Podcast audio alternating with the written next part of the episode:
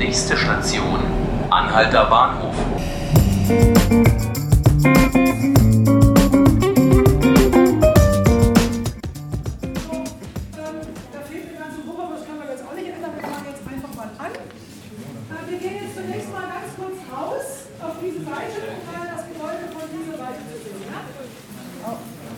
Das, was Sie da gerade gehört haben, war der Beginn einer Führung durch den Flughafen Tempelhof, die ich vor ein paar Tagen besucht habe. Und damit willkommen zu einer Spezialausgabe von 5 Minuten Berlin, dem Podcast des Tagesspiegels. Mein Name ist Markus Lücker und wir nutzen diese Woche, um an 70 Jahre Luftbrücke zu erinnern und das Tempelhofer Feld zu feiern. Und was wäre das Feld ohne seinen Flughafen? Dem wollen wir uns heute mal widmen Leider durfte man während des Rundgangs keine Aufnahmen machen. Ich hätte das gerne alles Ihnen gezeigt, was man da so hören kann. Aber zum Glück kann ich ja ein bisschen berichten, wie das so in diesen Hallen ist. Übrigens kurz Disclaimer, die Gruppe, die von der Tourführerin angesprochen wurde, kam dann auch gleich wieder nach. Also keine Sorge, da wird niemand zurückgelassen. Tatsächlich sammeln sich jeden Tag Gruppen von Touristen in dem seit 2008 inaktiven Flughafen. Dass der Ort so viele Menschen anzieht, liegt natürlich auch an seiner Geschichte. Das sieht auch Irina Däne so, das ist die Sprecherin des Flughafens und die hat mir zu dem Thema geschrieben. Der Flughafen Tempelhof stellt nicht nur Europas größtes Baudenkmal dar, das mit einzigartiger Größe und historischer Kulisse für wichtige geschichtliche Abschnitte Deutschlands steht. Im Gebäude spiegelt sich die Weltgeschichte des 20. Jahrhunderts wider. Darüber hinaus ist der Ort untrennbar mit der Fluggeschichte der Welt verbunden.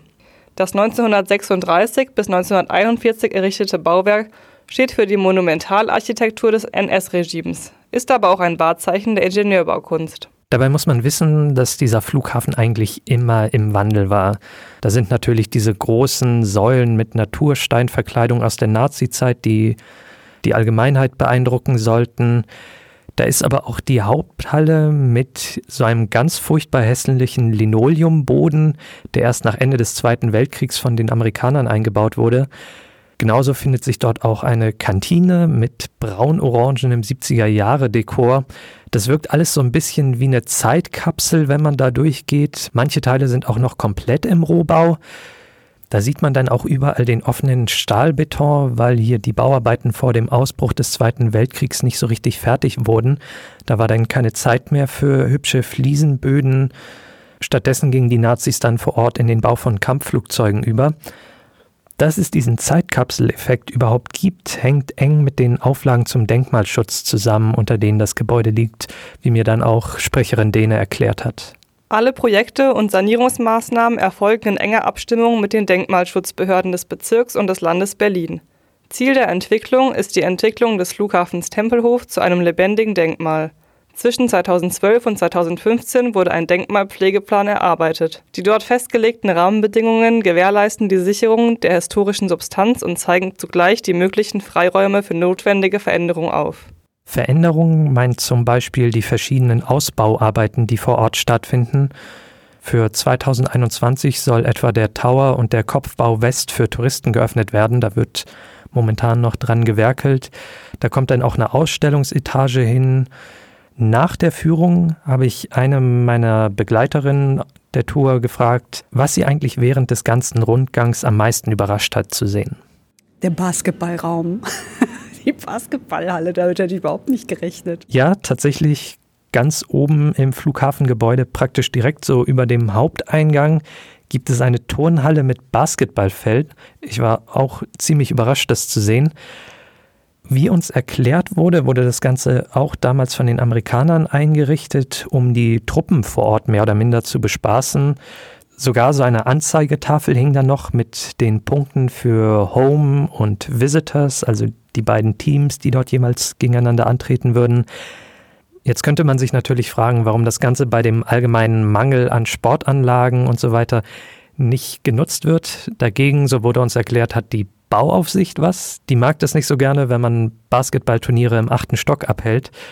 Gerade diese scheinbar vergessenen Bausteine sind es aber auch, die die Fantasie der Besucher während der Tour angeregt haben. Also was ich nur echt dachte, als ich da oben in diesem Basketballraum war und habe gehört, man darf da nicht mehr Basketball spielen, dass ich gedacht habe, boah, wie cool wäre das als Restaurant. Und wenn daneben direkt die Snackbar ist, das so im, im alten Stil äh, wieder aufzubauen, so als so ein bisschen ja, das amerikanische Restaurant, die Snackbar im Tempelhofer Flughafen, fände ich großartig. Mit diesem Herumfantasieren zum Tempelhofer Flughafen war die Frau nicht alleine.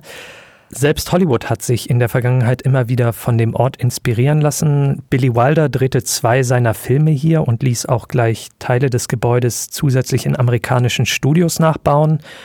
Cloud Atlas von Tom Tykwer und den Macherinnen von Matrix wurde hier gedreht und für den dritten Teil von Die Tribute von Panem mit Jennifer Lawrence wurde gleich ein Teil des Flughafens wieder restauriert. Der entsprechende Teil wurde während des Zweiten Weltkriegs von einer Bombe getroffen und beschädigt. Übrigens die einzige Bombe, die jemals den Flughafen direkt getroffen hat. Ganz besonders skurril ist auch ein Raum, der einzig für einen Filmdreh eingerichtet wurde. Das ist so ein holzvertäfeltes Zimmerchen direkt an der Haupthalle. Da steht dann groß an der Wand The History of Flight und an den Wänden ist alles voll mit gemalten Bildern von irgendwelchen erfundenen Flugpionieren. Das Ganze diente als Kulisse und sollte so eine Art Offiziersplanungsraum darstellen. Ist auf jeden Fall sehr schräg, wenn man dort drin ist.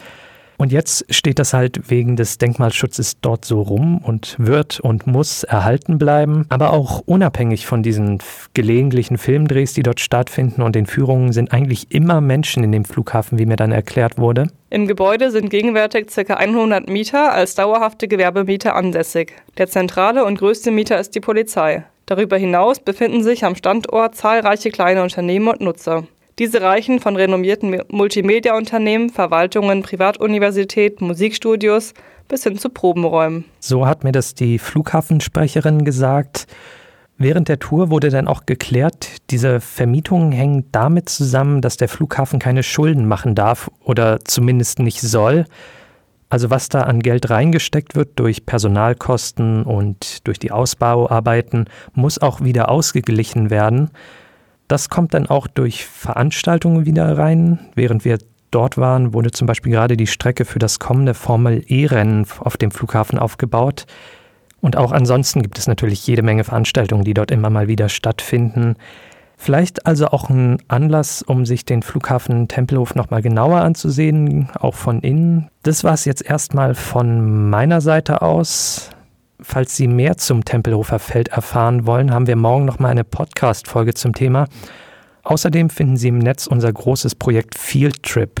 Die Adresse lautet interaktiv.tagesspiegel.de slash fieldtrip. Das Ganze ist ein Kooperationsprojekt mit Ronja Film, die Field Trip produziert haben. Gerne also mal angucken. Ich verabschiede mich jetzt erstmal und wünsche Ihnen noch einen schönen Tag.